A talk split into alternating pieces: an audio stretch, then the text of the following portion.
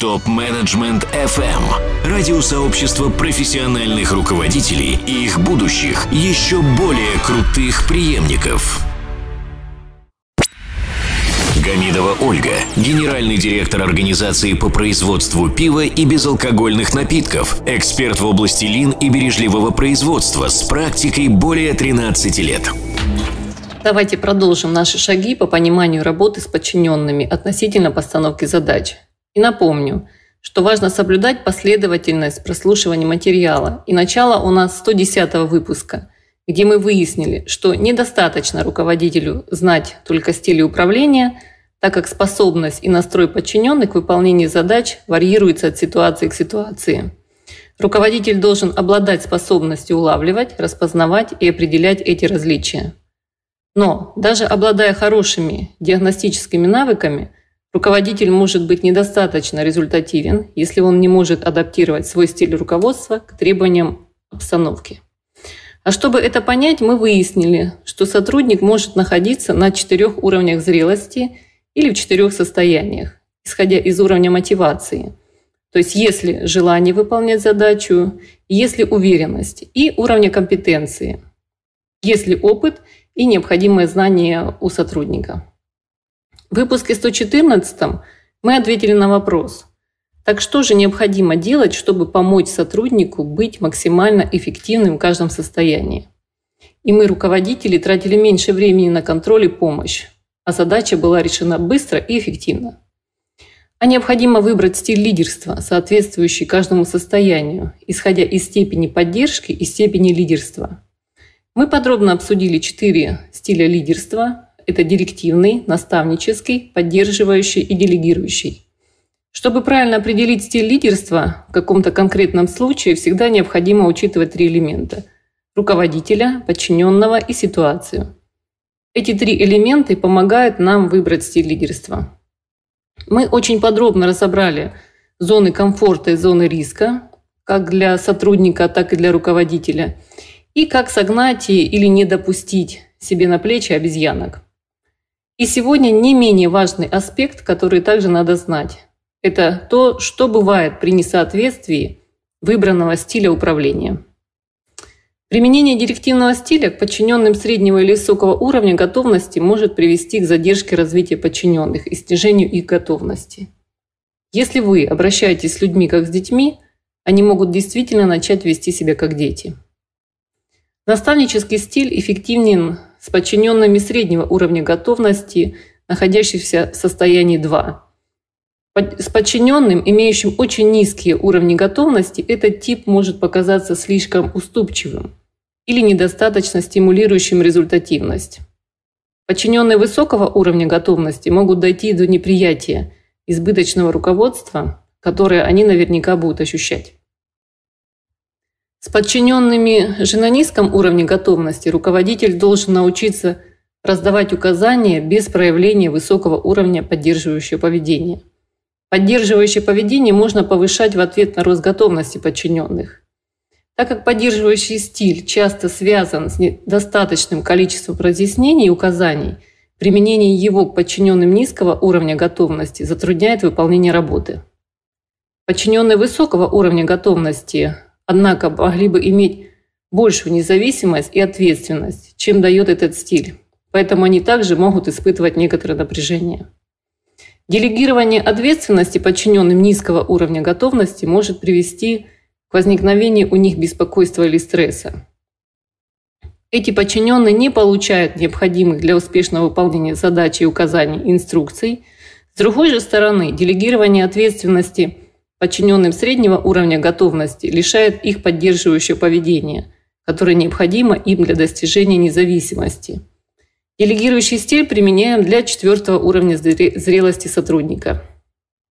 Итак, что же произойдет, если несоответствие будет на один стиль?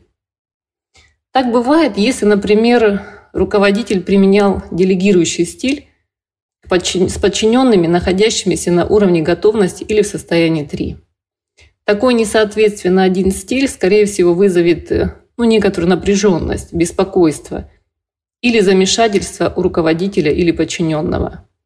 Если расхождение направлено на сторону недостаточного руководства, то подчиненный может чувствовать, что он вынужден выполнять задание без достаточной поддержки, а задача покажется ему более трудной и запутанной, чем это есть на самом деле.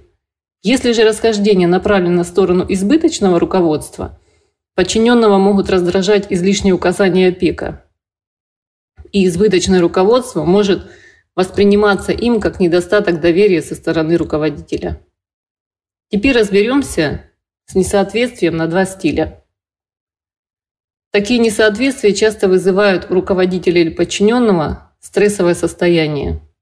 И стресс может проявляться в различных формах. В случаях, когда расхождение направлено в сторону недостаточного руководства, подчиненный может испытывать э, чувство беспомощности и пытаться только делать вид, что он загружен работой, вместо того, чтобы на самом деле взяться за дело. Многие подчиненные не хотят выглядеть бестолковыми в глазах окружающих и не обращаются за указаниями и инструкциями, даже когда они в этом нуждаются. Если расхождение направлено в сторону избыточного руководства, это применение директивного стиля к сотруднику в состоянии 3. Это может вызвать у подчиненного раздражение, и он, возможно, начнет оказывать открытое сопротивление усилиям руководителя. В этом случае может произойти фактическое снижение уровня готовности, поскольку подчиненный будет вести себя так, как с ним обращается руководитель. И если избыточное руководство продолжается длительное время, подчиненный может просто начать саботировать трудовой процесс. И самое, на мой взгляд, плачевное несоответствие – это на три стиля. Расхождение на три стиля обычно приводит к кризису, часто с серьезными последствиями. В случаях как недостаточного, так и избыточного руководства, вероятнее всего, работа не будет выполнена. Знающие свое дело подчиненные могут попросить перевод на другое место или даже уйти с предприятия.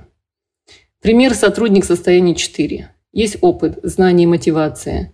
Его не надо контролировать, советовать.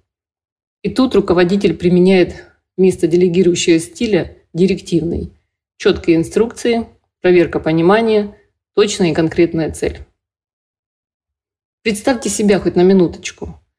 Вы знаете свое дело, есть опыт, достижения, уважение. И тут вам дают конкретные задачи и точный план действий, когда в вашей голове намного проще и быстрее есть уже решение, но при этом еще тотальный контроль. Прочувствовали? Когда же тело не хочет принимать ситуации. А если такое изо дня в день? Неприятно, правда? Это еще раз подтверждает о важности знания состояния сотрудника, стиля управления ситуацией. Насколько можно все испортить и не понять, почему квалифицированный сотрудник сбегает? Или с другой стороны, как же комфортно работать? Согласны, что лучше выбрать второе? Сейчас я приведу вам одну ситуацию и четыре выбора действий для закрепления материала. Итак, ситуация. Вы хотите ввести новый график выполнения работ. Группа имеет отличную репутацию в плане достигнутого – все члены группы достаточно квалифицированы для выполнения задач. И четыре выбора действий. А. Попросить у группы рекомендации по введению нового графика. Одобрить те из них, которые заслуживают внимания, следить за их воплощением в жизнь. Б. Позволить членам группы самостоятельно приспособиться к новым условиям. В. Четко объяснить группе, что должно делаться как и когда. Г участвовать в обсуждении возникающих в результате изменения графика проблем с одновременным предоставлением подчиненным поддержки. Сразу дам правильный ответ, что ситуация под номером 4 и действия, которые необходимо принимать, это Б. Позволить членам группы самостоятельно приспособиться к новым условиям. То есть используем делегирующий стиль. Еще раз напомню, что недостаточно прослушать материал, важно применять.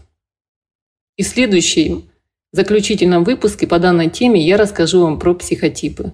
Кто мы и какую роль они играют, помогают, мешают или добавляют в нашей работе. До встречи и удачи!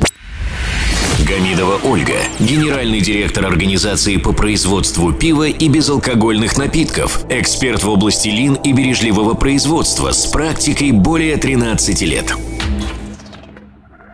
Задавайте вопрос ведущим и получайте еще больше пользы на tmfm.site. Для всех русскоязычных топ-менеджеров мира создан телеграм-чат для общения и обмена управленческими практиками. Чат обеспечивает участникам строгую анонимность своих мобильных номеров. Присоединяйтесь к TMFM чат в Телеграм. Ссылка на чат находится на сайте tmfm.site. Ваши коллеги ждут вас в чате прямо сейчас.